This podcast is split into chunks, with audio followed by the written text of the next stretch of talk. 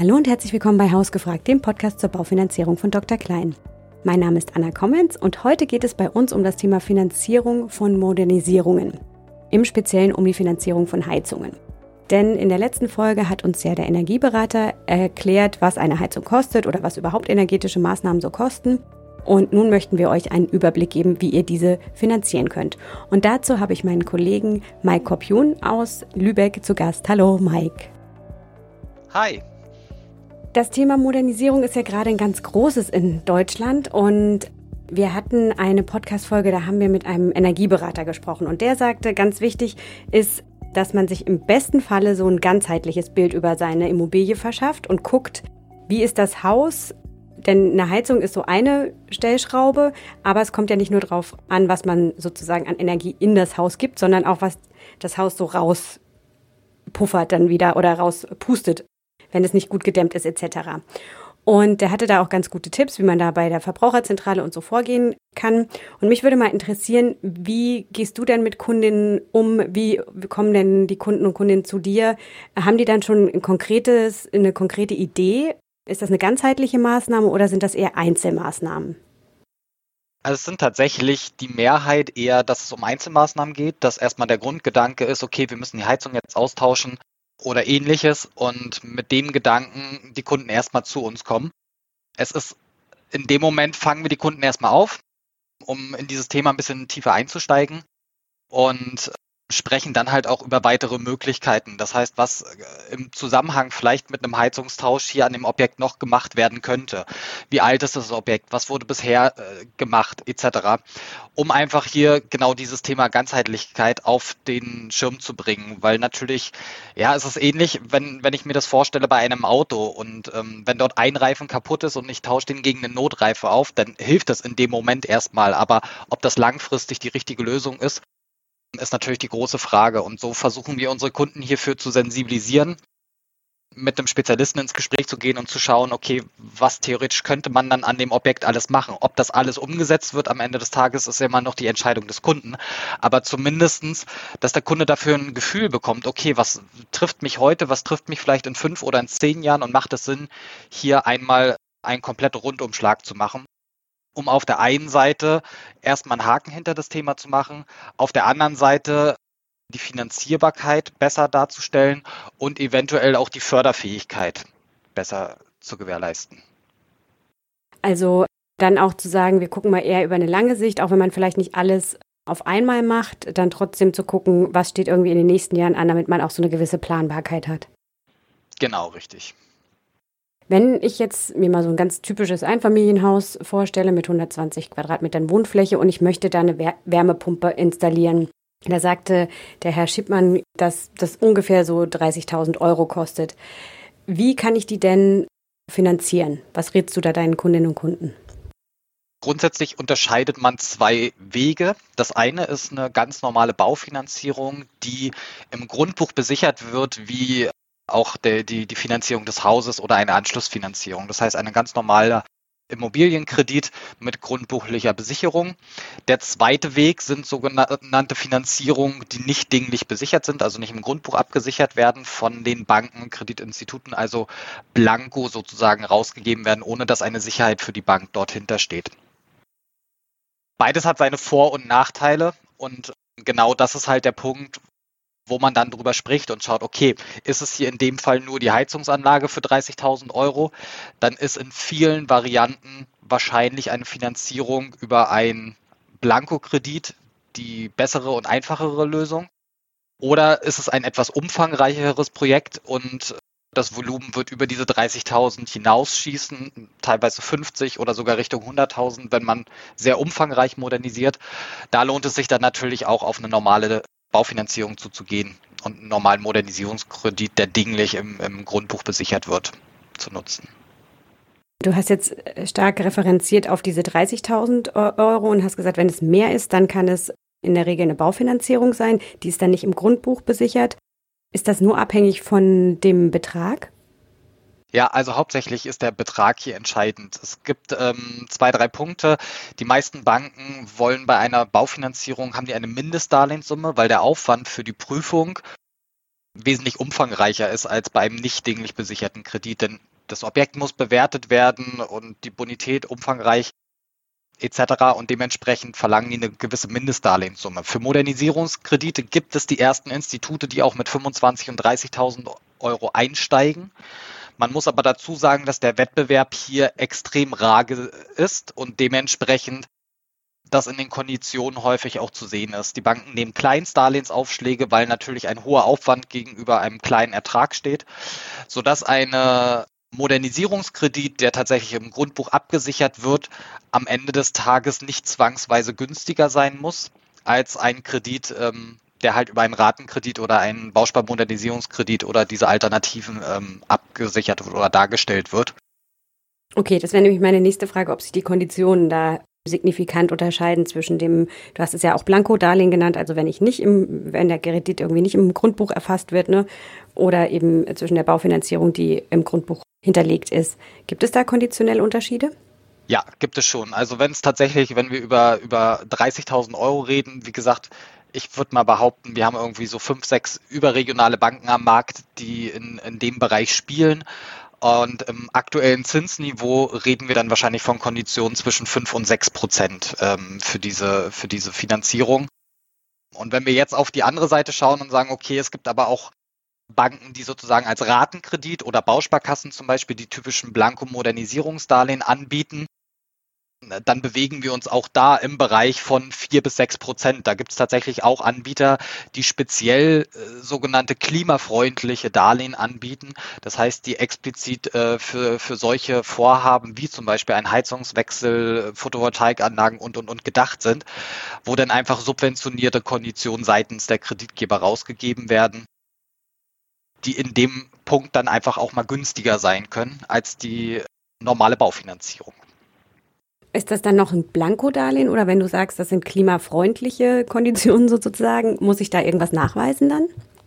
Genau, also was nachgewiesen werden muss bei den meisten dieser Kredite ist A, dass derjenige Eigentümer einer Immobilie ist und B muss auch der Verwendungszweck nachgewiesen werden. Das heißt, nicht wie bei einem üblichen Ratenkredit, ich nehme einen Kredit auf und wofür ich das nutze, ist relativ egal, sondern hier muss auch der Bank gegenüber nachgewiesen werden, dass dieses Kapital halt für eine energetische Modernisierung am Objekt genutzt wird.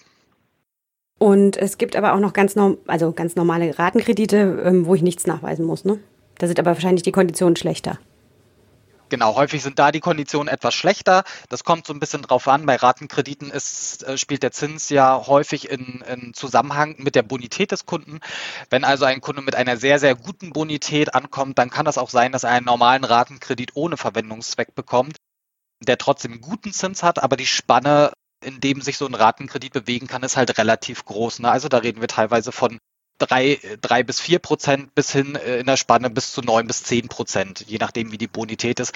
Dementsprechend kann natürlich so ein Produkt, denn wenn die Bonität in der Betrachtung der Bank nicht ideal ist, auch mal einen wesentlich höheren Zins ausweisen.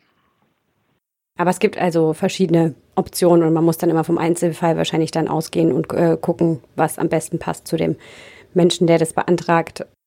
Genau. Man kann ja auch zum Beispiel Wärmepumpen leasen. Findest du, das ist eine empfehlenswerte Option?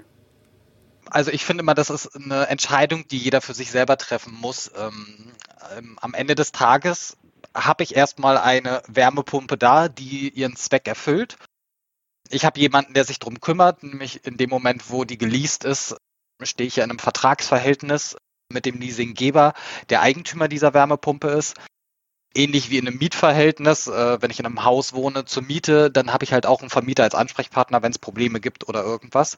Auf der anderen Seite muss ich mir natürlich im Klaren sein, dass es nicht mein Eigentum ist und dass die ja, die, die äh, oder dass das Objekt, was ich sozusagen beheizen möchte, gerade abhängig ist von einer dritten Person, die nämlich Eigentümer dieser Anlage ist.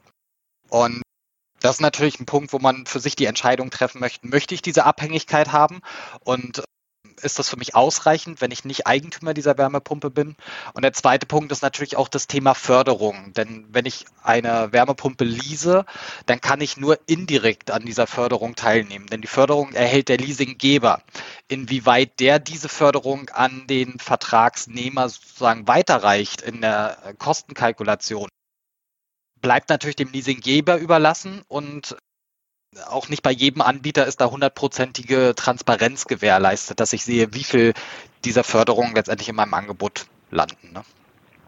Wenn ich mir jetzt vorstelle, wir sind das ist ja, sind ja schon enorme Summen, irgendwie 30.000 Euro, die ich dann zahlen muss, ähm, dann nehme ich einen Kredit auf, sei es ein Blankodarlehen oder eine Baufinanzierung oder ähnliches. Das kommt ja in der Regel ähm, noch zu meinem Immobiliendarlehen vielleicht dazu. Dann interessiert mich ja schon, ob ich diese Kreditkonditionen irgendwie noch verbessern kann. Und du sprachst jetzt gerade so staatliche Förderung an. Gibt es da, welche Möglichkeiten gibt es denn da, um da ein bisschen günstiger wegzukommen?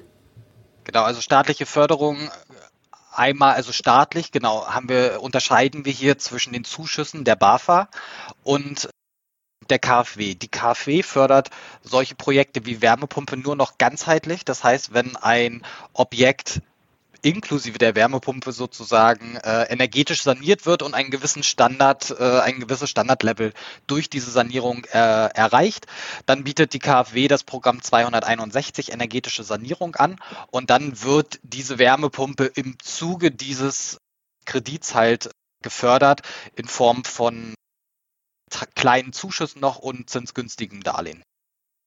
Wenn ich eine Einzelmaßnahme habe, das heißt hier mich entscheide, nur die Wärmepumpe einzubauen, also das Heizsystem zu wechseln, dann ist der richtige Weg über die BAFA und dort bekomme ich dann die äh, bis zu 45 Prozent je nach Heizsystem Zuschuss auf das Wärmesystem, was ich dort tausche.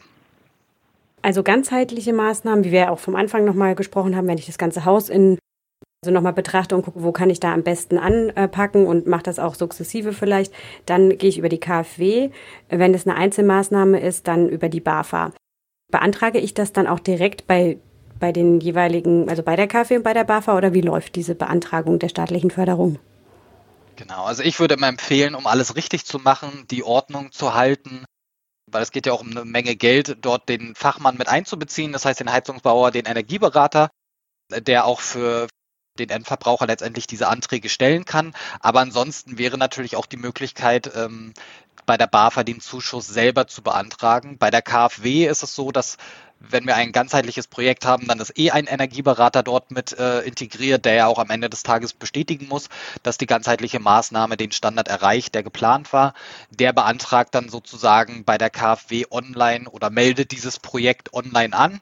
Und dann gibt es eine Bestätigung zu dieser Projektanmeldung und die nutzen wir als ähm, Baufinanzierungsberater dann, um letztendlich den äh, zinsgünstigen Kredit äh, bei der KfW zu beantragen. Ich kann aber auch erstmal zu dir in die Beratung kommen und dann guckt man, was habe ich für eine, für eine Option. Dann guckt man die staatliche Förderung an und beantragt dann den Kredit separat von der, äh, von der staatlichen Förderung. Genau. Gibt es denn die Möglichkeiten, auch verschiedene BAFA-Programme, wenn es jetzt auch vielleicht nicht eine ganz äh, ganzheitliche Maßnahme ist, das habe ich jetzt schon verstanden, dass äh, da die KfW Ansprechpartner ist. Aber wenn es jetzt irgendwie zwei Einzelmaßnahmen sind, kann ich die über die BAFA kombinieren?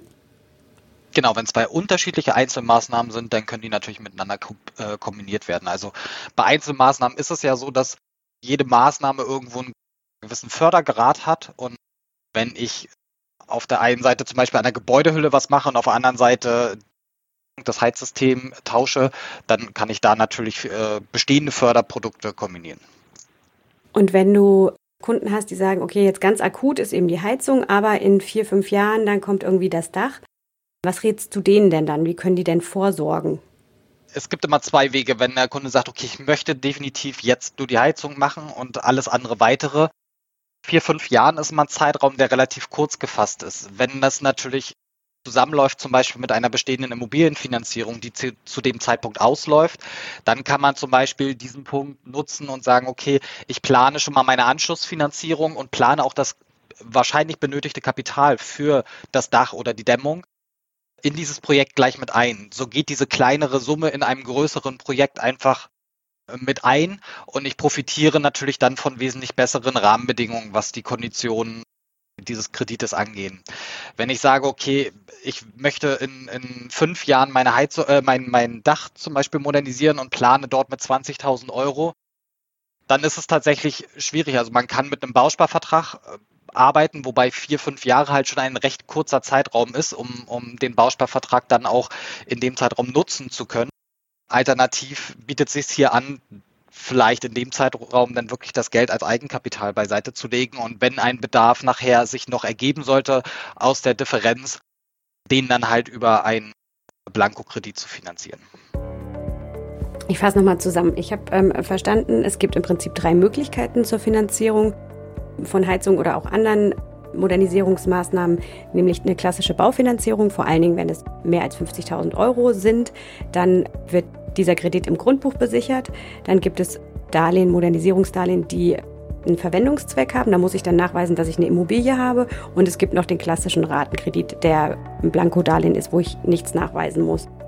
Wenn ich Förderungen beantragen möchte, ist die BAFA der Ansprechpartner für mich, wenn ich Einzelmaßnahmen habe. Und wenn ich eine ganzheitliche Modernisierung, Sanierung plane, dann bin ich bei der KfW richtig. Korrekt.